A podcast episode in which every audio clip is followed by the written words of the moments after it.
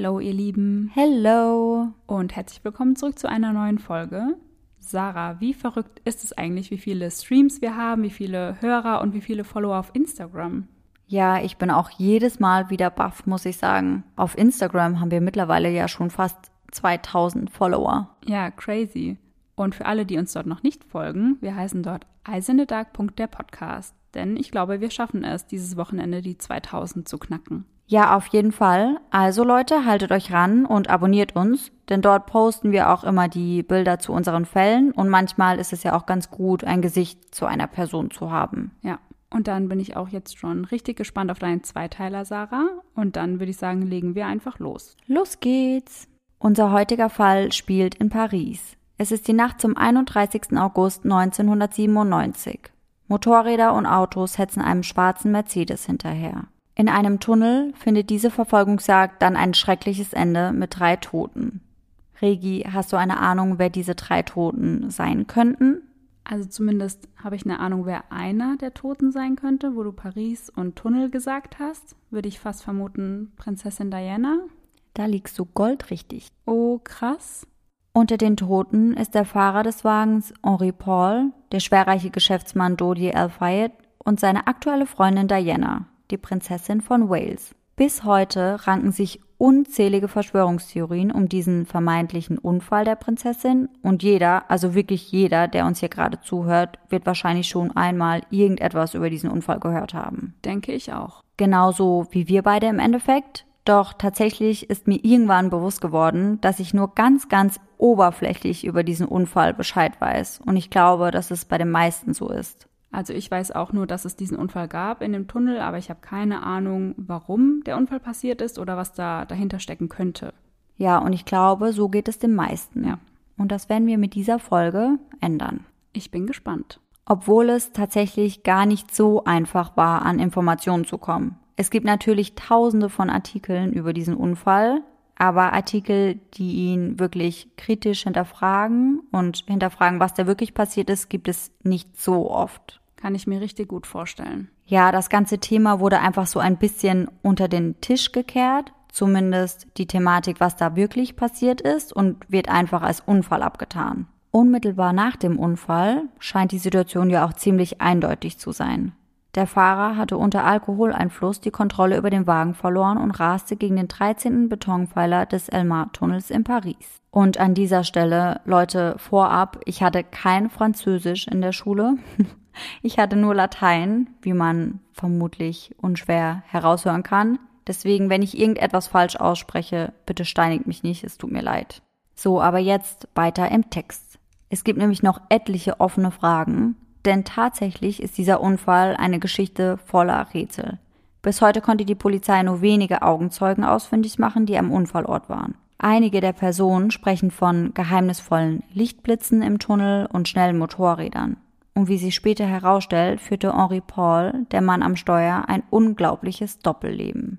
Zumindest wird das gemunkelt. Und über all das und vieles, vieles mehr werden wir uns heute unterhalten und uns fragen, war es ein Unfall oder könnte es auch Mord gewesen sein? Hätte es dann ein Motiv gegeben? Und welche Unstimmigkeiten gibt es noch? Und ich weiß, wir alle kennen Diana, aber dennoch gebe ich euch jetzt einen kurzen Überblick über ihr leider viel zu kurzes Leben. Denn vermutlich gibt es auch hier die ein oder andere Information, die euch noch nicht bekannt ist. Als Tochter von Lord Edward John Spencer und seiner Frau Frances Ruth Burke erblickt Diana am 1. Juli 1961 das Licht der Welt. Sie gilt als recht braves Schulkind und folgsamer Teenie, obwohl sie anscheinend auch ordentlich Power hat. Als Diana gerade einmal sechs Jahre alt ist, verlässt ihre Mutter ihren Vater und somit auch Diana und ihre Geschwister. Nach der Trennung der Eltern lebt sie zuerst bei ihrer Mutter, dann bei ihrem Vater. Dort wächst sie auf. Fortan kümmerten sich Nannies um die Kinder. Es war eine sehr unglückliche Kindheit, beschreibt Diana ihre jüngeren Lebensjahre einst. Ich habe meine Mutter immer weinen gesehen. Diana fühlte sich außerdem zurückgewiesen, wertlos und ungewollt. Diana ist gerade einmal 16 Jahre alt, als sie 1977 bei einem Jagdausflug auf den zukünftigen König Englands, Prinz Charles, trifft. Zu diesem Zeitpunkt ist Charles mit ihrer älteren Schwester Lady Sarah zusammen. Obwohl die Liebesbeziehung zerbricht, bleibt Charles mit den Spencer-Schwestern befreundet. Diana beendet 1978 ihre Schule und zieht anschließend zurück nach London. Sie zieht mit drei Freundinnen in ein Apartment und arbeitet als Kindergärtnerin. Und das, obwohl sie ja aus einer sehr wohlhabenden und adligen Familie stammt. In dieser Zeit lebt auch der Kontakt zur königlichen Familie wieder auf. Noch im selben Jahr lädt Charles die Spencer-Schwestern unter anderem zur Feier seines 30. Geburtstags in den Buckingham Palace ein. Ein paar Monate später trafen sie sich wieder auf der Party gemeinsamer Freunde. Gerüchten zufolge hat vor allem die Königin die Beziehung zwischen den beiden gewollt. Diana entspricht nämlich genau dem Bild, das sich Elizabeth für eine zukünftige Königin vorstellt. Abstammung aus einer der ältesten Adelsfamilien Großbritanniens und protestantisch erzogen. Nur sieben Monate später, am 24. Februar 1981, gibt der Prinz dann seine Verlobung mit der Kindergärtnerin bekannt. Der Verlobungsring, Weißgold mit einem ovalen Saphir und 14 Brillanten, ist ein Vorgeschmack auf Dianas märchenhafte Zukunft. Nach langer Suche sollte Charles dem Volk nun endlich geben können, was sie von ihm erwarteten. Der einstige Frauenheld würde also heiraten. Doch die erschwerte Suche nach einer perfekten Ehefrau bedeutet nicht, dass er seine Zeit als einsamer Mann verbrachte. Was heißt denn genau erschwerte Suche? Naja, die perfekte Ehefrau musste eben einige Kriterien erfüllen. Unter anderem, wie vorhin schon besprochen, die Erziehung musste passen und das passte ja bei Diana. Und unter anderem sollte halt auch die Abstammung stimmen. Und dann kommt noch dazu, dass die perfekte Ehefrau auch jungfräulich sein sollte. Ach, wow. Oder zumindest jungfräulich wirken sollte. Ich wollte gerade sagen, weil man kann sich ja dann nur auf das Wort der Frau verlassen eigentlich. Ja, eigentlich schon. Aber Diana war ja auch recht jung mhm. und wirkte nach außen hin sehr, sehr unschuldig und deswegen hat das dann wohl perfekt gepasst. Ah ja. Aber vorher ließ Charles definitiv nichts anbrennen. Charles hatte diverse Freundinnen und Affären, unter anderem mit einer Dame namens Camilla. Kennengelernt haben sich die beiden 1970 bei einem Polospiel. Es soll sofort gefunkt haben zwischen den beiden. Hoffnungen, Charles Ehefrau werden zu dürfen, konnte sich Camilla damals aber nicht machen. Für den Hof galt sie als nicht gerade geeignete Kandidatin. Ein Jahr hält die Beziehung bis Charles dann in die Royal Navy des Vereinigten Königreichs eingezogen wird und deswegen für einige Monate auf See muss. Camilla macht sich keine Hoffnungen mehr auf eine Beziehung mit Charles und daher verlobt sie sich mit einem anderen Mann. Schon 1973 heiratet sie Andrew Parker Bowles, einen hochrangigen Offizier der britischen Armee. Doch die beiden führen keine wirklich glückliche Ehe. Auch Charles wollte und vor allem sollte sesshaft werden. Obwohl er Diana als furchtbar hinreißend empfunden haben soll, trifft er die Entscheidung, um ihre Hand zu bitten, aber nicht wirklich aus Überzeugung. Es war wohl eher der Druck der Familie und der Medien, dem er nicht länger standhalten konnte. Ja, ich glaube, der kann schon ganz schön heftig sein in einer solchen Position. Ja, kann ich mir auch vorstellen. Ich meine, die ganze Welt beobachtet im Endeffekt, wann du denn endlich bereit bist zu heiraten. Ja. Und sie erwarten es ja auch alle von ihm. Mhm. Zwischen Diana und Camilla gab es wohl recht schnell eine gewisse Antipathie. Oh, das glaube ich gern. Ja, ich glaube, das wäre bei mir wahrscheinlich nicht anders. Ja, auf jeden Fall. und das obwohl Charles Camilla als eine Freundin vorgestellt hatte. Diana hatte trotzdem ein ungutes Gefühl und im Endeffekt lag sie damit ja auch richtig. Mhm. Diana wollte Camilla zum Beispiel nicht bei der Trauung dabei haben, doch Camilla war trotzdem in der Kirche. Und das finde ich eigentlich schon eine absolute Frechheit. Ja, finde ich auch. Also ich meine, erstmal kann ich es gut nachvollziehen, dass man nicht die Ex-Freundin von seinem Mann an der Trauung dabei haben will. Und wenn sie das ihm gegenüber geäußert hat, soll, ja, sollte er das auch respektieren, finde ich. Ja, ich meine, es ist ihr großer Tag. Ja. Sie ist die Braut. Und wenn sie sich das so wünscht, dann sollte das auch respektiert und umgesetzt werden. Ja, schon. Aber es kommt noch besser.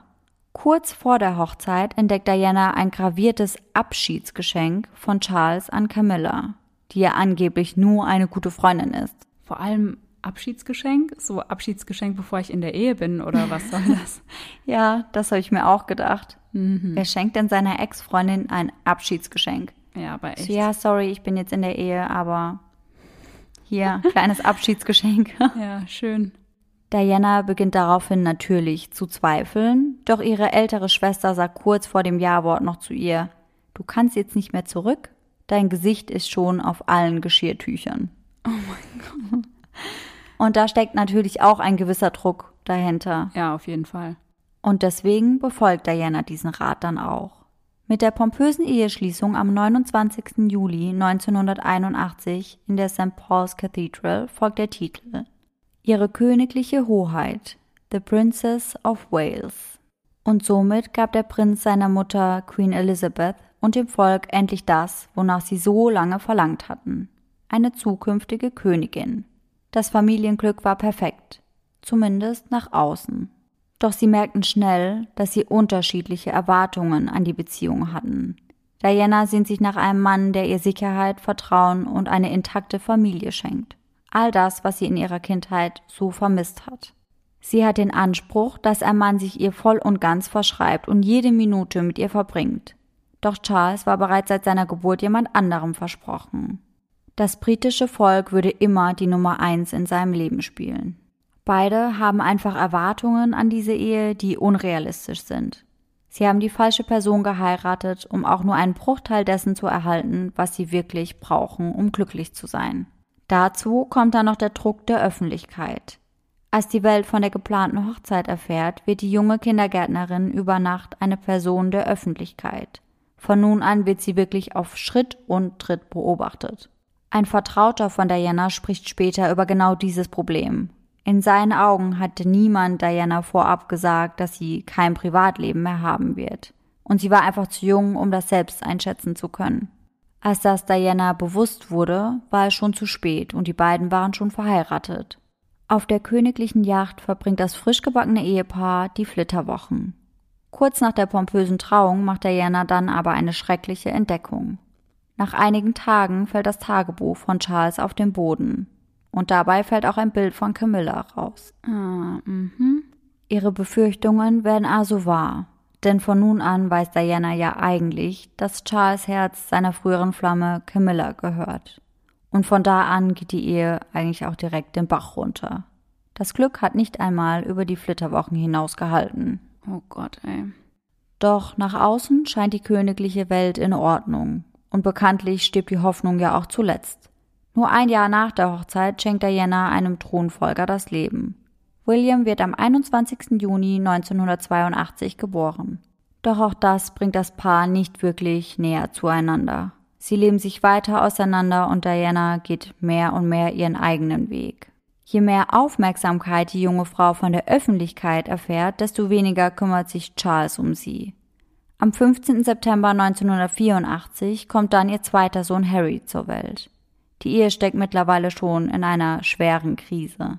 Und das findet 1986 dann den Höhepunkt. Diana spürt, dass etwas nicht stimmt. Aus ihrem Umfeld erhält sie dann die Bestätigung, dass Charles und die ebenfalls noch verheiratete Camilla eine Affäre haben. Immer wieder diese Camilla, ey. Wirklich so. Die hat mich so aufgeregt. Die taucht immer wieder auf. Hm, wie die Pest. Wie intensiv die Beziehung zwischen Charles und Camilla wird, soll ein 1989 aufgezeichnetes und vier Jahre später veröffentlichtes Telefongespräch, das sogenannte Tampon-Telefonat, belegen. Und in diesem Gespräch hört man über sechs Minuten, wie die beiden miteinander reden, und zwar über das gegenseitige Verlangen, auch sexuelles Verlangen, wann sie sich das nächste Mal sprechen, sehen oder spüren können, und dann verabschieden sie sich mit den Worten Ich liebe dich. Oh, wow, was? Oh Gott, also ganz schrecklich für Diana. Ja, unfassbar schlimm. Immer mehr Gerüchte kochen hoch. Irgendwann heißt es sogar, Diana habe Affären. Mit ihrem Leibwächter, einem Reitlehrer. Und Diana leidet damals auch schon, wie sie Jahre später auch in Interviews bestätigt, an Depression und Bulimie. Sie unternimmt angeblich sogar einen Selbstmordversuch. Die Gewissheit über die Affäre ihres Mannes macht Diana wahnsinnig. Und so stellt sie Camilla auf einer Party zur Rede. Diana berichtet später sogar einmal selbst darüber. Ich sagte zu Camilla, es tut mir leid, dass ich im Weg bin, und es muss die Hölle für euch beide sein. Aber ich weiß, was los ist, also behandelt mich nicht wie eine Idiotin. Und Camilla antwortet darauf, du hast alles, was man haben kann. Du hast alle Männer der Welt, die sich in dich verlieben, und zwei wunderschöne Kinder. Was willst du mehr? Also, was soll die Antwort denn bitte? Ja, das habe ich mir auch gedacht. Und die Antwort von Diana war ziemlich, ziemlich deutlich. Sie sagte nämlich nur, ich will meinen Mann. Hm. Doch auch das hat nichts gebracht. Charles und Diana entfremden sich immer mehr voneinander. Und Diana wird gleichzeitig immer präsenter in den Medien. 1990 wird sie zur bestgekleideten Frau, 1992 zur schönsten Frau Großbritanniens gewählt. Die Leute vergötterten Diana. Sie war volksnah, modern, fotogen, glamourös und lernte, wie sie die Medien für sich einnehmen konnte. Die Menschen waren einfach fasziniert von ihr. Zum Leidwesen von Charles. Wenn er Reden über Themen hielt, die er für wichtig empfand und in deren Vorbereitung er Zeit und Anstrengung investiert hatte, wurden seine Worte kaum wahrgenommen und der Fokus fiel stattdessen auf seine Frau. in ihrem berühmten Panorama-Interview von 1995 gibt Diana sogar zu, dass dies zu Schwierigkeiten geführt hat. Mit der Aufmerksamkeit der Medien sei viel Eifersucht einhergegangen und dadurch seien eine Menge komplizierter Situationen entstanden. Doch zu diesem Zeitpunkt genießt Diana diese Aufmerksamkeit. Und ich kann mir gut vorstellen, dass das auch etwas daran lag, dass sie die Aufmerksamkeit von Charles ja überhaupt nicht mehr hatte. Ja, wollte ich auch gerade sagen, wenn du von deinem Mann gar keine Aufmerksamkeit bekommst, dann holst du sie dir vielleicht irgendwo anders. Ja, und Diana hat ja unendlich viel Bestätigung bekommen. Ja. Aus dem schüchternen Kindermädchen ist eine Frau mit Zielen und Aufgaben geworden und sie beginnt, sich gegen die Königsfamilie zu wehren, von der sie sich sehr im Stich gelassen fühlt. Und das findet die Königin natürlich gar nicht gut. Sie war unzufrieden mit der Ehe der beiden und machte unmissverständlich klar, dass die Ehe beendet werden sollte. Sie schrieb Briefe an Diana und Charles und sagte, dass die Ehe zu scheiden sei. Wow, ey. Also erst wollte sie, dass die beiden heiraten und dann möchte sie jetzt entscheiden, wann sie sich scheiden lassen. Ja, also wirklich alles komplett entschieden von der Queen. Und natürlich bekommt sie auch ihren Willen. Am 9. Dezember 1992 gibt der damalige britische Premierminister die Trennung von Charles und Diana offiziell bekannt. Dass Charles zwei Jahre später in einem Interview den Ehebruch mit seiner geliebten Camilla gesteht, war nur noch eine reine Formsache. Also finde ich auch schon echt krass, dass die zukünftige Königin, sage ich mal, komplett perfekt sein muss, jungfräulich sein muss. Aber er kann machen, was er will. Er kann Ehebruch begehen. Er kann vorher tausend Affären haben und das ist dann in Ordnung, oder wie? Ja, das habe ich mir auch gedacht. Irgendwie wird das Ganze mit zwei Maßstäben gemessen. Bei dem Mann ist es in Ordnung und bei der Frau natürlich nicht. Ja. Aber das ist ja nicht nur bei der Königsfamilie der Fall. Also das ist ja auch öfter mal ansonsten der Fall. Leider ja. In einer öffentlichen Erklärung zur Trennung der beiden heißt es, Ihre königlichen Hoheiten haben keine Pläne, sich scheiden zu lassen, und ihre verfassungsmäßigen Positionen bleiben davon unberührt. Diese Entscheidung wurde einvernehmlich getroffen von der Queen, und beide werden weiterhin uneingeschränkt an der Erziehung ihrer Kinder teilnehmen. Also Trennung ja, aber Scheidung nein. Ja, genau. Zumindest vorerst. Okay. Denn schon im Dezember 1995 schaltet sich Queen Elizabeth schon wieder ein. Nach etlichen Negativschlagzeilen über das Noch-Ehepaar sagt sie, dass sie ihren Sohn und ihre Schwiegertochter zur Scheidung aufgefordert hat. Am 28. August 1996 lassen sich Diana und Charles dann letztendlich rechtskräftig scheiden. Nach der wirklich unglücklichen Ehe der beiden könnte man jetzt meinen, dass Diana froh ist, ihn endlich loszuhaben, doch das war nicht ganz so. Ein Freund von ihr berichtet nämlich das Gegenteil. Am Tag der Scheidung sagt er zu ihr, nun bist du doch sicher sehr glücklich. Und Dianas Antwort lautete, Nein, heute ist der unglücklichste Tag meines Lebens. Charles ist der einzige Mann, den ich wirklich liebe, und der Traum einer glücklichen Familie ist auch vorbei. Ach, damit hätte ich jetzt aber auch nicht gerechnet. Nein, ich auch nicht. Also wie gesagt, eigentlich müsste sie froh sein, ihn loszuwerden. Ja und die ganze Königsfamilie auch. Mhm. Diana darf ihre Söhne weiterhin sehen, aber nicht alleine erziehen. Die Mutterrolle nimmt sie in den Ferien und am Wochenende wahr. Außerdem darf sie sich weiterhin Princess of Wales nennen und erhält eine Abfindung. Ja, dann. Easy, alles gut. Mhm. Aber sie darf nicht ins Ausland umziehen, muss alle Reisen und neue Aufgaben auch für wohltätige Zwecke von der Königin genehmigen lassen. Und an großen nationalen Ereignissen darf sie nur auf ausdrückliche Einladung des Königshauses teilnehmen. Doch Diana weiß sich gut abzulenken. Sie engagiert sich gegen den Einsatz von Landminen und sammelt Spenden für leprakranke Krebspatienten und Kinder in Not. Sie wird gebraucht und das macht sie glücklich. Doch durch den Medienrummel um sie herum wird ein Privatleben zu führen immer, immer schwieriger. Sie hat zu viel Angst, sich einem Mann anzuvertrauen. Dazu kommt, dass die Presse sie auf Schritt und Tritt verfolgt. Doch im Jahr 1997 funkt es doch noch einmal. Dodi Al-Fayed ist der neue Mann an ihrer Seite. Diana trifft den millionenschweren Geschäftsmann und Filmproduzenten immer mal wieder auf Partys. Er ist allgemein als Playboy bekannt und Sohn von Mohammed Al-Fayed, dem das weltberühmte Kaufhaus Harrods gehört. Jetzt denkt man sich im ersten Moment vielleicht, jetzt hat sie sich schon wieder ein Playboy geangelt? Aber sie haben tatsächlich sehr, sehr viele Gemeinsamkeiten. Sie sind beide schon geschieden und sie sind beide sehr engagiert, was soziale Zwecke angeht. Im August 1997 machen Diana und Dodie bereits das zweite Mal Urlaub in Südfrankreich. Für die Medien auf der ganzen Welt war diese neue Romanze die einzige Geschichte, die zählte. Diana war die berühmteste und meist fotografierte Frau der Welt. Ihre Scheidung mit Prinz Charles lag nun auch schon einige Zeit zurück und die Medien witterten einen Antrag. Spätestens nachdem sie Schnappschüsse der beiden beim Küssen ergattert hatten, waren sie sich sicher. Dodys Vater berichtete, dass Diana zwei Wochen mit ihnen in Südfrankreich verbrachte. Sie freute sich, mit ihren Kindern zusammen zu sein und sie hatten einen wunderschönen Urlaub. Am 31. August 1997 war ihr Urlaub dann schon wieder vorbei. Diana und Dodie beschlossen auf dem Rückweg nach London eine Nacht in Paris zu verbringen. Doch als sie um 15.20 Uhr in Le Bourget, einem Privatflughafen in der Nähe von Paris, ankommen, warten die Paparazzi bereits auf sie. Schon auf der Fahrt nach Paris kommt es zweimal fast zu einem Zusammenstoß. Beide Male kommt ihnen ein Paparazzo zu nah. Doch beide Male gelingt es dem Fahrer auszuscheren und so einen Unfall zu vermeiden. Diana war sehr erschrocken. Sie fürchtete, dass bei so einem Manöver ein Paparazzo umkommen könnte.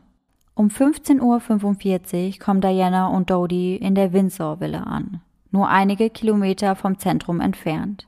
Hier wurden Diana und Dodie bereits von einem Butler erwartet. Dodie und Diana mochten diese riesige Villa sehr, sehr gerne. Der Butler berichtet später, dass er davon ausging, dass Diana und Dodie gerne gemeinsam in diesem Haus leben wollten. Auch Dodies Vater berichtet später, dass die beiden vorhatten, dort zu leben. Das war, was das junge Paar für ihre Zukunft geplant hatte.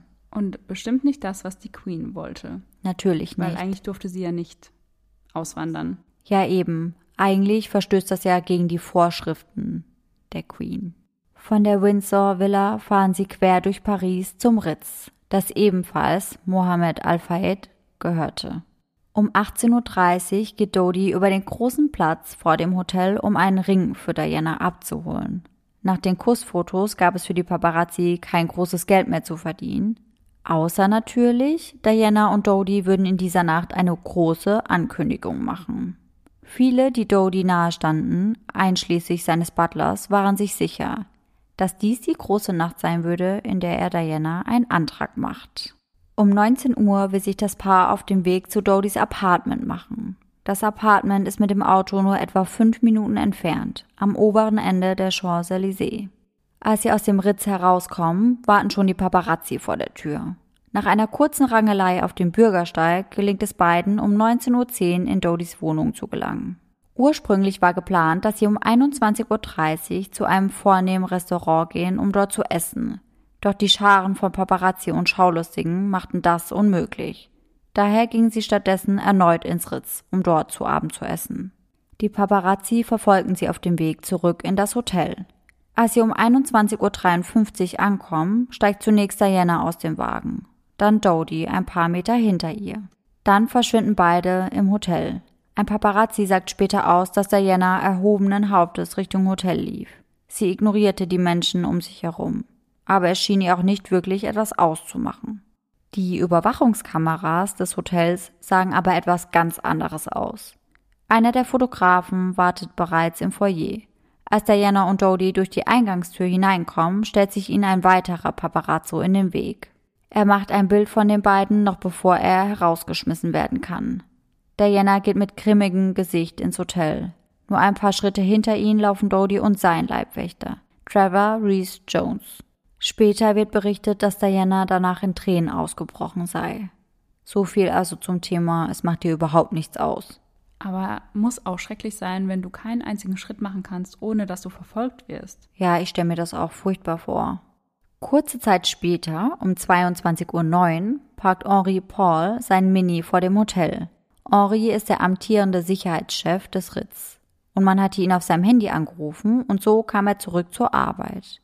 Ein bis heute ungelöstes Rätsel ist, wo er zwischen Dienstschluss um 19 Uhr und 22 Uhr war. In der Bar des Ritz trinkt er dann zwei Ricard, ein französischer Aperitif. Währenddessen essen Diana und Dodie zu Abend. Mohammed Al-Fayed spricht noch mit seinem Sohn. Dieser erzählte ihm, was passiert war und sagte, sie würden dort nur schnell zu Abend essen und dann zurück in sein Apartment fahren. Sonntag würden sie dann zurück nach London gehen und einen Tag darauf ihre Verlobung bekannt geben. Später wird Mohammed Al-Fayed in einem Interview nochmals explizit gefragt, wie das Gespräch abgelaufen ist und ob er nur mit seinem Sohn oder auch mit Diana gesprochen hat. Und an dieser Stelle lese ich euch jetzt kurz einen Ausschnitt aus diesem Interview vor. Dieses Interview wurde am 3. Juni 1998 von Nicholas Owen geführt und folgendes wurde gesagt. Mohammed Al-Fayed sagt wörtlich, And then they call me and say what's happening that we are having dinner and after they are going back to the apartment and coming back on Sunday and on Monday they will declare their engagement. Dodie told me that and Diana told me that on Saturday evening at 10 o'clock. Nicholas Owen fragt dann, Did Diana speak to you in that conversation? Und Mohammed Al-Fayed antwortet mit Ja. Nicholas Owen fragt dann, Do you remember what she actually said to you? Und Mohammed Al-Fayed antwortet, She was completely full of happiness, full of joy. At the end of the road she found someone who could fill her life. Be happy, fulfill all her dreams which she lost and missed for years. She found a family she related to. Mohammed Al-Fayed sagt also ganz, ganz klar und deutlich, dass die beiden sich verlobt haben und dass sie das am Montag bekannt geben möchten. Ja, und eigentlich sollte man ja davon ausgehen, dass der Vater das weiß. Ja, und auch, dass er die Wahrheit sagt. Ja. Aber dazu kommen wir wahrscheinlich in Folge 2 nochmal. Oh, okay. Jetzt erstmal zurück zum 31. August. Um kurz nach Mitternacht entscheiden sich Diana und Dodie, zurück in sein Apartment zu fahren. Draußen wimmelt es nur vom Paparazzi. Dodie ruft seinen Vater erneut an. Der Vater bietet ihm sogar noch an, dass sie im Hotel bleiben sollen wenn sie sich dort wohler fühlen. Aber Dodie hatte einen Plan. Ein zweiter Wagen sollte die Paparazzi ablenken und in der Zwischenzeit würden er und Diana durch die Hintertür abhauen. Auf den Sicherheitsaufnahmen sieht man, wie um 0 Uhr 19 ein schwarzer Mercedes, ein Leihwagen, vorfährt. Doch der Plan war eigentlich von Anfang an zum Scheitern verurteilt. Die Paparazzi wussten ja, dass Diana sich vor ihnen verstecken wollte. Daher warteten einige Paparazzi an der Hintertür. Diana, Dodie und Dodies Leibwächter Trevor Reese Jones schlüpfen in den schwarzen Mercedes. Henri Paul übernimmt das Steuer. Die Paparazzi bekommen das natürlich mit und verständigen einander per Handy. Innerhalb von einer Minute waren sie bereits von den Fotografen eingeholt. Einer der wichtigsten Zeugen berichtet der Polizei später, dass das Auto von vielen Paparazzi umringt gewesen sei. Ein Paparazzo auf einem Motorrad versucht die beiden durch die Scheibe hindurch zu fotografieren. Als sie an einer Ampel anhalten müssen, stellt sich ihnen sogar ein Auto in den Weg. Wie schlimm ist das bitte? Also wie weit gehen die denn noch? Ja, ich kann das auch überhaupt nicht nachvollziehen. Ich finde, das hört sich wirklich an wie aus einem schlechten Film. Total. Dann rasen sie Richtung Tunnel. Mit viel zu hohem Tempo versucht der Fahrer Henri Paul vor den Journalisten zu fliehen. Der Elmar-Tunnel in Paris scheint auf den ersten Blick harmlos zu sein. Doch anscheinend kann man dort leicht in Schlingern geraten. Der Tunnel hat nicht einmal Leitplanken. Und in den letzten Jahren kamen dort insgesamt 13 Menschen bei Unfällen ums Leben. Oh, das ist ja echt heftig. Ja, und ich kann überhaupt nicht nachvollziehen, Wenn das ein so risikoreicher Tunnel ist, warum man nicht versucht, den etwas sicherer zu machen. Ja, wenn da schon so viele gestorben sind, dann müsste man doch da wenigstens an die Leitplanken oder so etwas hinmachen. Ja, das habe ich mir auch gedacht. Was danach passiert, lässt sich nicht mehr hundertprozentig rekonstruieren, denn es gibt zu viele unterschiedliche Aussagen. Aber der Ermittlungsrichter glaubt, dass Henri einen weißen Fiat Uno sieht, als er sich dem Tunnel nähert. Er will ausweichen, schleift den Fiat jedoch und schleudert dann in den Betonpfeiler. Der Fiat Uno fährt weiter und kann zunächst nicht ausfindig gemacht werden. Allerdings wird man den Fahrer Jahre später irgendwann identifizieren können. Es war ein 22-jähriger gebürtiger Vietnamese, der in der Tatnacht als Taxifahrer in Paris arbeitete. Er behauptet, er habe den Wagen gefahren und den Mercedes touchiert. Obwohl er augenscheinlich in den Unfall von Diana verwickelt war und sein Wagen nur wenige Stunden nach dem Crash umlackieren ließ, was ich sehr, sehr, sehr verdächtig finde, by the way, wurde der Mann nie von der britischen Polizei verhört. Vor allem, du lackierst ja dein Auto nicht um, wenn du nichts zu verbergen hast, sag ich mal. Ja, und vor allem nicht ein paar Stunden nach dem Unfall. Nee. Und warum wurde er nie von der britischen Polizei verhört? Also ihm wurde anscheinend von der französischen Polizei mitgeteilt, dass die britischen Behörden Kontakt zu ihm aufnehmen würden, doch gleichzeitig wurde ihm davon abgeraten, mit den britischen Ermittlern zu kooperieren. Okay, und warum wurde ihm das abgeraten? Weiß man das? Angeblich wollte die Polizei diese Information einfach nicht an die Öffentlichkeit weitergeben, weil sie nicht wollten, dass bekannt wird, dass ein Franzose mit für den Tod von Diana verantwortlich sein könnte. Okay. Diese Rekonstruktion war ja eigentlich nur eine Rekonstruktion anhand von Zeugenaussagen, mhm. aber natürlich wurde der Unfall auch von einem Experten rekonstruiert. Professor Murray McKay ist einer der führenden britischen Unfallsachverständigen und hat sich intensiv mit diesem Unfall befasst. Er studiert solche Unfälle bereits seit über 30 Jahren und kann diesen Crash sehr genau nachberechnen. Er sagt, man fängt am Ende an. Wir kennen die Position des Mercedes genau. Er hatte sich nach dem Aufprall um mehr als 180 Grad gegen den Uhrzeigersinn gedreht und statt ungefähr viereinhalb Meter von dem Pfeiler entfernt. Daraus lässt sich eine Aufprallgeschwindigkeit von 97 kmh rekonstruieren. Als Vergleich, das ist ungefähr so, als wenn man aus einem achtstöckigen Gebäude fällt und auf Beton landet. Boah, das wäre echt gar keine Chance mehr. Ja, richtig extrem. Auf der Straße vom Ritz zu Dodys Apartment gibt es zwei Tunnel, etwa 200 Meter voneinander entfernt. In der Einfahrt des ersten Tunnels wurde Eric Lee von dem schwarzen Mercedes überholt. Eric Lee ist einer der Augenzeugen. Er berichtet später, dass er den Mercedes bereits im Rückspiegel gesehen hat. Er schätzte seine Geschwindigkeit auf etwa 150 kmh. Als Ori Paul den zweiten Tunnel erreicht, fährt er zwar etwas langsamer, aber wie die Bremsspuren verraten, noch immer mit hoher Geschwindigkeit. Professor Murray McKay kann mit ziemlicher Genauigkeit sagen, dass sie etwa 125 bis 128 kmh drauf hatten zu diesem Zeitpunkt. Aber warum war er überhaupt so schnell unterwegs? Denn die Paparazzi, die unmittelbar nach dem Unfall festgenommen wurden, sagen, sie wären gar nicht so nah an dem Mercedes dran gewesen. Ja, klar, aber was sollen sie auch anderes sagen eigentlich? Ja, stimmt schon. Und die Augenzeugenberichte sagen auch etwas anderes aus. Die meisten Augenzeugen berichten, dass der Mercedes von Autos und Motorrädern gejagt worden war. Eric Lee, der ja überholt wurde, sah, wie der Mercedes auf den Tunnel zuraste, also auf den zweiten Tunnel, und aus der Entfernung hörte er dann plötzlich eine laute Explosion. Um 0 Uhr 26 prallt der schwarze Mercedes mit den vier Insassen im Tunnel Elmer gegen den 13. Betonpfeiler. Eric Lee war etwa 60 bis 70 kmh schnell und war zu diesem Zeitpunkt noch im ersten Tunnel. Er kam also erst nach eineinhalb bis zwei Minuten am Unfallort an. Er sagt aus, dass zu diesem Zeitpunkt etwa zehn Personen bereits vor Ort waren. Er sagt außerdem, dass ihm vier junge Leute entgegenkamen und er hörte, wie sie sich mit dem Paparazzi stritten. Vermutlich, weil diese halt Fotos gemacht mhm. haben.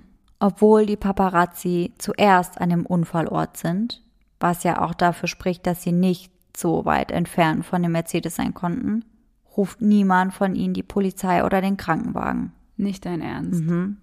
So asozial. Mega. Aber zurück zum Unfall. Die vier Personen laufen also raus aus dem Tunnel und Eric Lee läuft runter. Er geht um die Paparazzi herum und sieht Diana. Diana und Dodys Leibwächter Trevor sind noch am Leben. Eric Lee sagt, er wird diese Bilder niemals vergessen. Das blutüberströmte Gesicht des Leibwächters. Das Gesicht der Frau, die ihre Augen kurz öffnet und dann wieder schließt.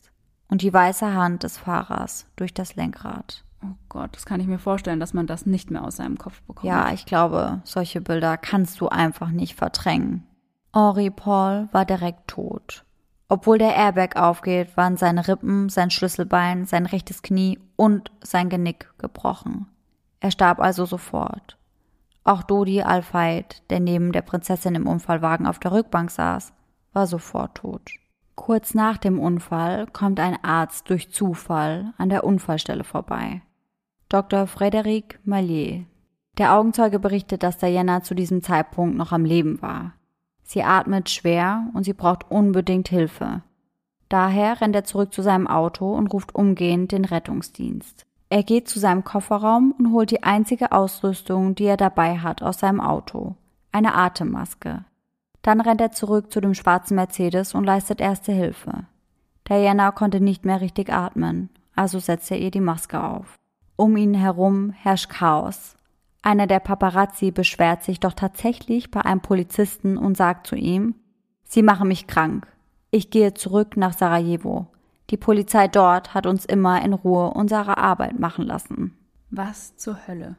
Ich finde das so krank. Also zu ihrer Arbeit gehört bestimmt nicht, Verletzte, also Schwerverletzte oder Tote zu fotografieren. Ja, und vor allem nicht die Helfer dabei irgendwie zu behindern. Ja, das ist ja noch das Schlimmste daran. Ja, und ein anderer beschwert sich zusätzlich und sagt, lassen Sie mich meine Arbeit machen. Und das nur, weil ein Beamter ihn aus dem Weg geschoben hat, um an die Opfer ranzukommen. Das ist ja unfassbar. Mhm. Ein Augenzeuge berichtet, dass die Paparazzi eine Zeit lang versuchten, Nahaufnahmen zu machen. Sie hätten über den Opfern gestanden und sie von oben fotografiert, nur 50 bis 60 Zentimeter von ihnen entfernt. Wow, wie schlimm ist das bitte? Das ist so abartig. Richtige Aasgeier. Ja, total. Währenddessen versuchen die Beamten und der Arzt alles, um die beiden Schwerverletzten zu retten. Dem Notfallmediziner wurde schnell klar, dass Diana bei dem Unfall vermutlich nicht angeschnallt war. Die Verletzte kniet nach dem Crash nämlich zwischen den Vordersitzen. Mit dem Rücken Richtung Autotür und mit dem Gesicht nach vorne. Oh Gott, wie schlimm. Mhm. Doch bis auf ein paar Blutflecken am Kopf sei sie äußerlich unversehrt gewesen. Die Versorgung der Unfallopfer übernehmen wenig später dann die Rettungssanitäter, die kurz nach dem Doktor am Unfallort eintreffen. Ein Feuerwehrmann war einer der ersten Helfer, der Diana vor Ort in dem Autowrack sieht. Er erinnert sich noch genau an ihre letzten Worte. Oh mein Gott, was ist passiert? Mehr nicht. Obwohl es zunächst äußerlich so scheint, als wären Dianas Verletzungen nicht so schlimm, schafft sie es nicht. Um vier Uhr morgens wird Diana im Krankenhaus für tot erklärt. Sie stirbt an ihren inneren Verletzungen. Durch den Aufprall wurde die linke Lungenvene zerrissen und ihr Herz wurde auf die rechte Seite gedrückt. Trevor überlebt als einziger mit schweren Verletzungen, unter anderem am Kopf. Deswegen kann er sich bis heute angeblich an gar nichts mehr erinnern. Aber das hört man ja öfter, also wenn Leute einen schweren Unfall hatten, dass die das dann, also dass sie sich da echt nicht dran erinnern können. Ja. Und dass die Erinnerung auch nie wieder zurückkommt. Ja. Kann schon sein, aber natürlich glauben viele Verschwörungstheoretiker, dass das nicht so ist. Ja, klar. Viele denken, dass er einfach fürs Schweigen bezahlt wurde. Mhm. Und natürlich stellt sich auch die Frage, ob Diana den Unfall nicht hätte überleben können. Bis heute streiten sich Experten und Verschwörungstheoretiker tatsächlich darüber. Viele Menschen sind davon überzeugt, dass man ihr Leben hätte retten können, wenn der Krankenwagen schneller gewesen wäre. Und deswegen rekonstruieren wir das jetzt mal ganz kurz. Um 0.26 Uhr prallte der Mercedes also gegen den Brückenpfeiler. Die ersten Helfer und auch der Krankenwagen waren wohl recht schnell vor Ort. Das Salpêtrière Krankenhaus, in welches Diana gebracht wurde, ist nur etwa fünf Kilometer vom Unfallort entfernt.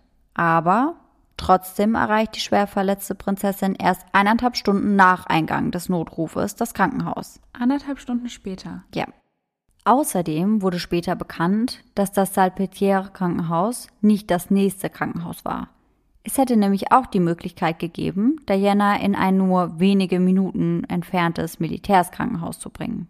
Und auch die Notoperation soll wohl nicht sofort veranlasst worden sein. Und warum sind sie dann nicht zu dem Krankenhaus gefahren, was näher war? Also im Nachhinein wurde dann einstimmig bestätigt, dass das Salpeterre-Krankenhaus eben am besten ausgestattet gewesen wäre für solch einen Fall. Okay. Und dass die anderen Krankenhäuser eben nicht ausreichend ausgestattet gewesen wären. Und deswegen haben sie sich für dieses Krankenhaus entschieden. Okay.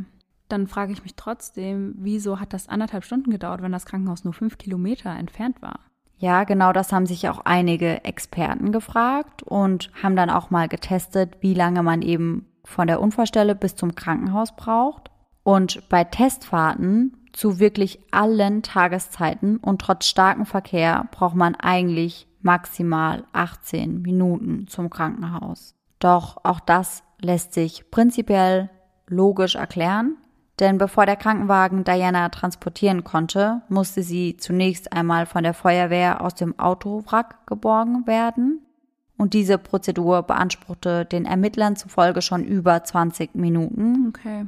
Und als Diana dann befreit war, blieb ihr Herz stehen. Und die anwesenden Rettungskräfte mussten sie dann erstmal wieder so weit stabilisieren, dass sie sie überhaupt transportieren konnten. Okay, klar.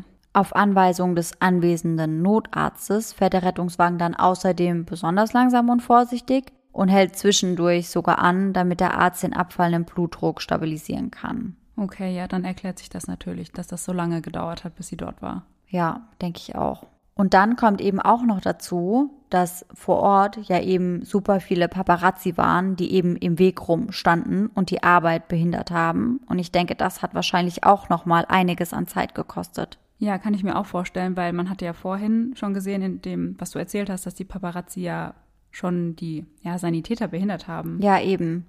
Und sich da durchkämpfen zu müssen, hat wahrscheinlich auch Zeit gekostet. Ja, bestimmt. Aber trotzdem steht ja immer noch im Raum, warum die Not-OP anscheinend nicht umgehend veranlasst wurde, wenn es denn so war. Aber das ist auch einfach, finde ich, super schwierig einzuschätzen, weil da gibt es total viele unterschiedliche Zeugenaussagen. Und dann kann man das eigentlich fast gar nicht beurteilen oder ja, nicht sagen, was jetzt gestimmt hat und was nicht. Ja, eben. Es ist einfach super schwer einzuschätzen. Und die Aussage eines anderen Augenzeugen macht das Ganze noch schwieriger einzuschätzen, finde ich. Wir hatten ja den Arzt, der unmittelbar nach dem Unfall eingetroffen ist, und den Feuerwehrmann, der über Dianas letzte Worte berichtet hat. Aber es gibt einen weiteren Augenzeugen und der berichtet etwas anderes. Er schildert die Szene folgendermaßen. Sie schien benommen und desorientiert zu sein. Und zuerst hörte ich sie fragen, mein Gott, was ist passiert? Und das hat ja auch der Feuerwehrmann im Endeffekt berichtet. Der Mann erzählt weiter und sagt, dass ihr dann gesagt wurde, dass sie einen schrecklichen Autounfall hatte und still liegen bleiben sollte. Sie war für ein paar Herzschläge ruhig und keuchte dann vor Schmerz. Dann verengten sich ihre Augen und sie flüsterte.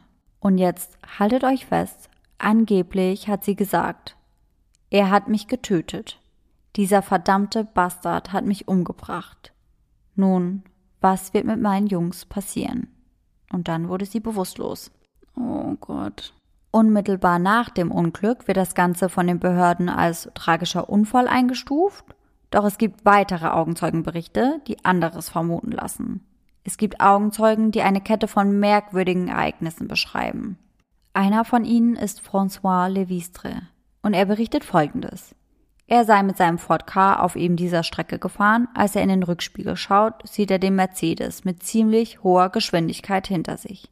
Direkt nebendran ein Motorrad. Als er in der Mitte des Tunnels war, sah er die Scheinwerfer näher kommen.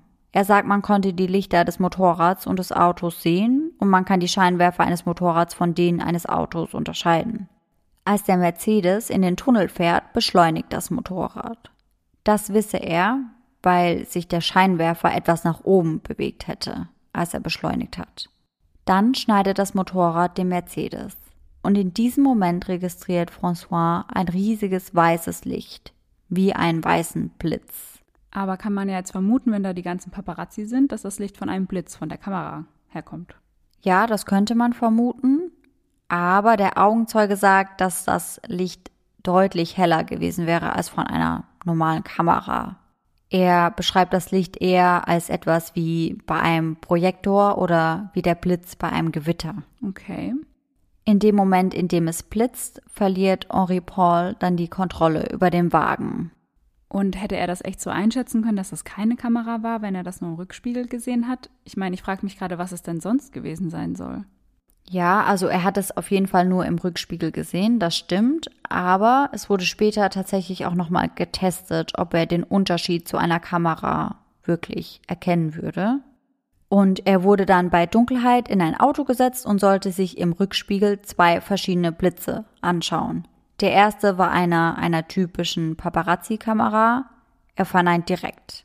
Er sagt, das war definitiv nicht der Blitz, den er in dieser Nacht gesehen hat. Bei dem zweiten Blitz ist er sich aber dafür direkt sicher. So war es auch in der Nacht vom 31. August. Und jetzt zu deiner Frage, was es denn sonst sein könnte. Es handelte sich dabei um ein Selbstverteidigungsgerät. In Großbritannien ist das ganz legal erhältlich, aber es ist nicht so ohne. Also wenn man dieses Gerät jemandem direkt ins Gesicht hält, dann ist derjenige für mehrere Minuten lang geblendet und eigentlich fast handlungsunfähig. Okay, dann könnte das ja schon das gewesen sein. Ja, könnte schon sein. Und Experten sagen auch, dass wenn man in diesem Moment ein Auto steuert, dass ein Unfall dann sehr wahrscheinlich ist. Außerdem gibt es zwei Ausführungen von diesem Gerät. Einmal eben diese legal erwerbliche Version und eine, die nicht frei verkäuflich ist. Diese ist um vieles stärker und wird in der ganzen Welt von Spezialeinheiten der Armee benutzt, einschließlich der britischen Armee. Zunächst einmal hielt die Polizei die Aussagen von François nicht für relevant, wahrscheinlich weil sie eben auch dachten, dass es sich einfach um einen Kamerablitz gehalten hat. Später verhören sie ihn dann aber doch, denn nicht nur er hat das Motorrad und den weißen hellen Blitz gesehen. Unmittelbar nach dem Unfall werden dann sieben Paparazzi festgenommen. Justizquellen sagen, dass die Staatsanwaltschaft eine strafrechtliche Untersuchung wegen des Verdachts auf Totschlag gegen die sieben Fotografen einleiten wird. Doch schon am 3. September wird die Anklage wegen Totschlags gegen mittlerweile neun Fotografen und den Motorradfahrer abgewiesen. Doch im Zentrum der Ermittlungen steht ohnehin der Fahrer Henri Paul. Schon am 1. September, also nur einen Tag nach dem Unfall, wird bekannt gegeben, dass er das Alkohollimit um das Dreifache überschritten hatte. Er hatte zum Unfallzeitpunkt 1,8 Promille. Da er betrunken war und unter zusätzlichem Einfluss von Antidepressiva stand und anderen Medikamenten, wird er als der Hauptschuldige für den Unfall betrachtet. Und sie entdecken ein weiteres mysteriöses Detail. Ori Paul hatte einen ungewöhnlich hohen Anteil von Kohlenmonoxid im Blut. Das kann tödlich sein und selbst in geringen Dosen kann das ernsthafte Folgen haben. Kohlenmonoxid ist ein äußerst gefährliches Atemgift, welches obviously durch die Atmung aufgenommen wird. Das eingeatmete Kohlenmonoxid gelangt in weiterer Folge über die Lunge in den Blutkreislauf, wo es sich dann an das Hämoglobin in den roten Blutkörperchen heftet. Und zwar genau an der Stelle, an welcher normalerweise Sauerstoff gebunden wird. Da die Bindung von Kohlenmonoxid an das Hämoglobin signifikant stärker ist als die des Sauerstoffs, führt dies dazu, dass die roten Blutkörperchen nicht mehr ausreichend Sauerstoff transportieren können. Zudem funktionieren auch die freien Sauerstoffbindungsstellen des Hämoglobins nur noch eingeschränkt. Sie binden zwar noch Sauerstoff, geben den Sauerstoff aber nur erschwert ab. Je nachdem, wie viel Kohlenmonoxid über einen gewissen Zeitraum hinweg eingeatmet wurde, können unterschiedliche Symptome von Kopfschmerzen über Schwindel oder grippeähnliche Beschwerden auftreten. Werden höhere Mengen Kohlenmonoxid eingeatmet, wirken sich diese wesentlich auf das Zentralnervensystem aus und auf das Herz und führen letztendlich zum Erstickungstod. Menschen, die unter einer Kohlenmonoxidvergiftung litten, sagen, dass ihre Sinne total vernebelt waren. Das Gehirn funktioniert nicht richtig, weil eben Sauerstoff fehlt. Man könnte weder Entfernungen noch die Zeit richtig einschätzen. Henri Paul hatte zum Zeitpunkt des Todes etwa über 20 Prozent Kohlenmonoxid im Blut. Und jetzt kommt's.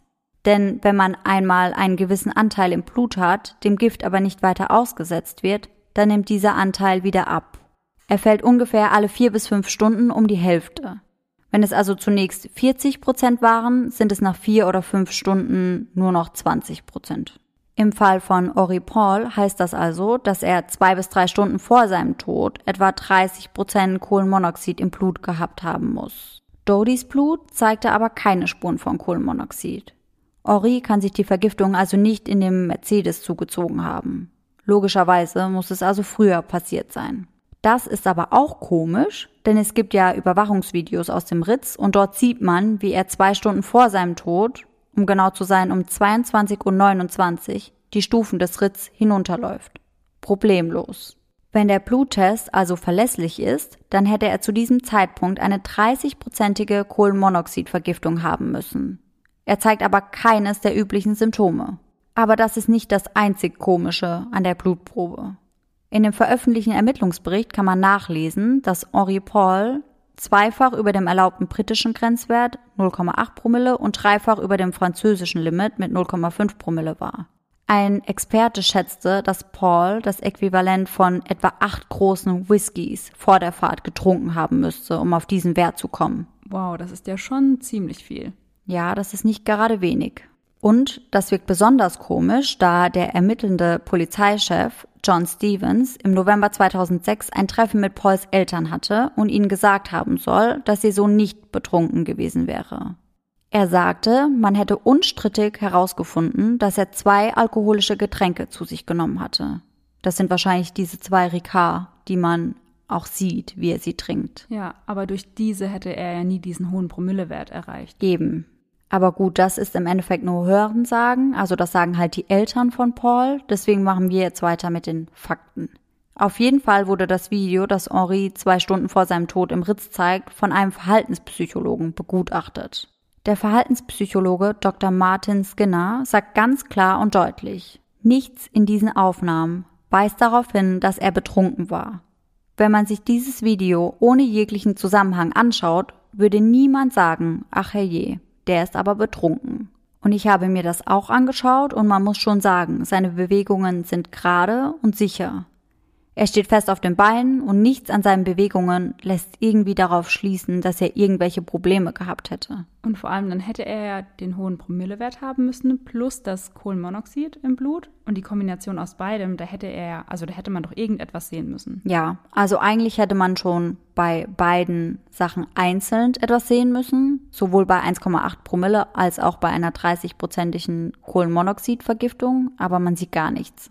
Viele Leute vermuten daher, dass er vielleicht heimlich Trinker war, also Alkoholiker war, und dann hätte er vielleicht viel vertragen und hätte vermutlich auch verbergen können, dass er eben so viel getrunken hat. Aber das wiederum passt nicht wirklich zur Autopsie. Denn Henri als Alkoholiker würde ja bedeuten, dass seine Leber wahrscheinlich in Mitleidenschaft gezogen worden wäre, aber seine Leber wurde als normal befunden aber da passt ja irgendetwas absolut nicht zusammen. Ja, sehe ich auch so. Also wirklich der Blutalkoholgehalt, die Kohlenmonoxidvergiftung und dann das Überwachungsvideo, das passt nicht. Hm. Und deswegen kommt natürlich die Frage auf, ob diese Blutprobe so verlässlich war. Gegen diese Theorie spricht auch ein medizinisches Tauglichkeitszeugnis von Henri, denn die Fliegerei war ein leidenschaftliches Hobby von ihm oder fast schon mehr als nur ein Hobby. Denn seine ersten Bordbücher zeigen, dass er regelmäßig flog und Kurse belegte. Insgesamt hatte er schon über 605 Flugstunden absolviert. Und nur drei Tage vor dem Autounfall bestand Paul dann die jährlich vorgeschriebene physische Pilotenuntersuchung. Pauls Eltern behaupteten, dass diese Tests auf jeden Fall gezeigt hätten, wenn er ernsthafte Alkoholprobleme gehabt hätte. Ja, das denke ich aber auch. Ja, ich glaube eigentlich auch, dass man darauf untersucht wird. Ja. Pauls Eltern bestreiten also die Glaubwürdigkeit und die Genauigkeit der Testergebnisse und auch Dodis Vater, Mohammed Al-Fayed, bezweifelt dies. Doch zunächst bleibt es so. Der Fahrer Henri Paul wird für den Unfall verantwortlich gemacht. Seine Eltern um Mohammed Al-Fayed geben sich damit aber nicht zufrieden. Während die Eltern versuchen, den Namen ihres Sohnes reinzuwaschen, schließt sich Mohammed Al-Fayed ihn an, um zu beweisen, dass es sich hier um eine Verschwörung handelt. Al-Fayed, dem ja das Pariser Ritz gehörte, in dem Paul als Angestellter tätig war, sagt nach wie vor, ich glaube immer noch, dass es ein schrecklicher Mord war, aber eines Tages wird der Gerechtigkeit Genüge getan werden. Die Eltern von Henri Paul gehen vor Gericht, um die Freigabe der Blutprobe ihres Sohnes für unabhängige DNA-Tests zu fordern. Mohammed Al-Faid unterstützt dies parallel. Beide Parteien hoffen zu beweisen, dass die Blutprobe, die verwendet wurde, nicht von Henri Paul stammte, um zu zeigen, dass er nicht betrunken am Steuer war. In ihrem vermutlich ersten Interview erzählten Pauls Eltern in der Sendung Today von BBC Radio, dass ihr Sohn als Attentäter dargestellt worden sei. Die Mutter von Henri Paul sagt, wir wollen die Wahrheit wissen. Wir sind sicher, dass unser Sohn kein Trinker war. Wir akzeptieren das nicht. Für uns war er ein guter Mann und ein guter Sohn. Man sagt, Eltern seien voreingenommen und das kann wahr sein. Aber alle, die ihn kannten und mit ihm lebten, sagen dasselbe. Sie sagten außerdem, dass wenn ihr Sohn betrunken gewesen wäre, dann hätte der Leibwächter von Dodi Al-Faid darauf bestanden, dass ein anderer Fahrer stattdessen eingesetzt wird. Und sie fügt noch hinzu, wir können es nicht beweisen. Er ist tot. Es ist leicht, einen Toten anzugreifen. Und damit hat sie schon recht. Ja, vollkommen, weil er kann sich ja nicht mehr wehren. Jedem. Die Eltern von Oripol glauben, dass das getestete Blut möglicherweise von einer der vielen Leichen stammt, die in dieser Nacht im Pariser Leichenschauhaus aufbewahrt wurden. Und dass es möglicherweise einfach nur ein Fehler war. Mohammed Al-Fahid glaubt hingegen, dass das Ganze eine Verschwörung sei. Er ist der Meinung, die in der Blutprobe gefundenen Kohlenmonoxidwerte würden einen Erwachsenen außer Gefecht setzen. Und das wäre ja Beweis genug, dass es nicht sein Blut war. Denn offensichtlich war Henri Paul noch in der Lage, zu fahren und ganz normal zu laufen. Er sagt, er sei überzeugt, dass die Blutprobe von Paul vertauscht worden sei. Und das nicht aus Versehen. Er sagt außerdem, dass seinen eigenen Wissenschaftlern die Erlaubnis verweigert worden sei, ihre eigenen Tests durchzuführen. Die Konsequenz, dass es eben diese unabhängige Blutprobe oder Blutanalyse nicht gibt, ist, dass sich Tausende von Verschwörungstheorien und Vertuschungsvorwürfe rund um den ganzen Fall gebildet haben. Verstehe ich aber auch voll, weil es gibt ja schon viele Unstimmigkeiten, allein was Henri angeht und dass auch das Blut nicht mehr untersucht werden durfte von anderen. Also ich finde das schon alles etwas seltsam. Ja, sehe ich auch so. Und es gibt ja nicht nur die Unstimmigkeiten rund um Henri und seine Blutprobe, sondern es gibt ja noch viel, viel mehr Unstimmigkeiten. Was hat es zum Beispiel mit dem Motorrad und dem weißen Licht auf sich? Waren das wirklich einfach nur Paparazzi oder steckt da doch mehr dahinter? Und dann gibt es ja noch die Theorien, die Ori Paul mit dem Nationalen Geheimdienst in Verbindung bringen und den Brief, den Diana angeblich ihrem Butler gegeben hat, kurz bevor sie starb. Und natürlich auch die Frage, ob Dodie und Diana wirklich kurz vor einer Verlobung standen und ob sie vielleicht sogar schwanger von ihm war. Ach, krass. Die Vermutung gibt's auch. Ja. Und hier ist jetzt die Frage, ob es jemanden geben könnte, dem das vielleicht nicht passt. Und wenn ja, ob das dann vielleicht ein Grund für einen Auftragsmord gewesen wäre. Also ich hätte schon eine Vermutung, wem das nicht passen könnte. Ich hätte da auch so eine Vermutung. Aber diesen und vielen weiteren Fragen werden wir uns dann erst in der nächsten Folge widmen. Oh je, müssen wir jetzt so lange warten? ja, leider ja. Richtiger Cliffhanger. Mhm. Also auf jeden Fall nächste Woche wieder einschalten.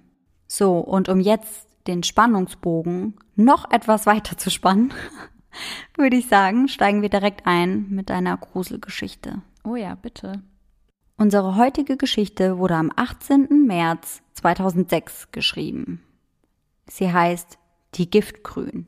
Eines Tages kaufte sich Lisa eine Grün, eine Giftgrün.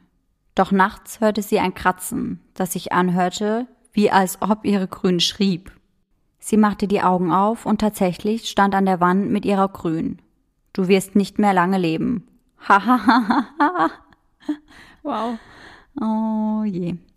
Lisa bekam es mit der Angst zu tun. Und mit Recht.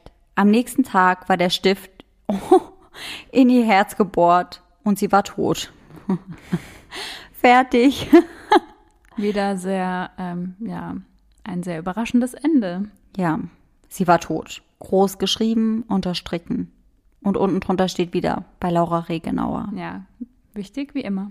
Ja, und an der Seite steht diesmal tatsächlich sogar Gruselgeschichte bei Lau. Bei Das Lau. ist lau. War das dein Künstlername? Ja. Ehrlich? Ja, also ein Spitzname. Lau. Lau. Dann nenne ich dich jetzt immer so. Also Leute, Laura, Regi und Lau ist alles dieselbe Person. Eieiei. Also wieder etwas Neues dazugelernt. Kauft euch keine Giftgrün. Müssen wir mit auf die Liste schreiben, mit Sachen, die wir vermeiden müssen, um nicht am nächsten Tag tot zu sein. Ja. Ich frage mich aber wirklich jedes einzelne Mal, wie kamst du auf sowas? Also ich glaube, meine Schwester hat einen großen Teil dazu beigetragen. Mhm. Grüße gehen raus an dich, Jules. sie hat damals, haben wir uns ein Zimmer geteilt und hatten ein Hochbett. Mhm. Und ähm, dann hat sie einmal zu mir gesagt, ich muss dreimal, bevor ich schlafen gehe, Tschutte Nacht sagen. Tschutte Nacht. Ja. Was soll das sein? Und wenn ich das nicht mache, dann kommt der Tschutte Nachtmann und holt mich. Der Tschutte Nachtmann. Ja. ja, jeder kennt ihn. Ja, das hat sie mir erzählt und dann hatte ich auch immer richtig Angst. Und ich glaube, daher kommt das vielleicht so ein bisschen. Ja, das kann schon sein. Aber Ja. ich stelle mir gerade die kleine Laura vor, wie sie bei sich im Bett liegt und dreimal Tschutte Nacht sagt. Und deine Schwester, wie sie dort liegt und sich ins Fäustchen lacht. Ja. Und ich war ein paar Mal kurz davor und habe gesagt, okay, heute mache ich es nicht. Und dann dachte ich so, ja, aber dann kommt ja der Tschutte Nachtmann und holt mich. Ja, so Schwestern braucht man auf jeden Fall. Ja, aber echt. So, dann hoffen wir, dass ihr nächste Woche wieder dabei seid bei unserem zweiten Teil. Und bis dahin, schöne Träume. Tschutte Nacht. Tschüss. Tschüssi.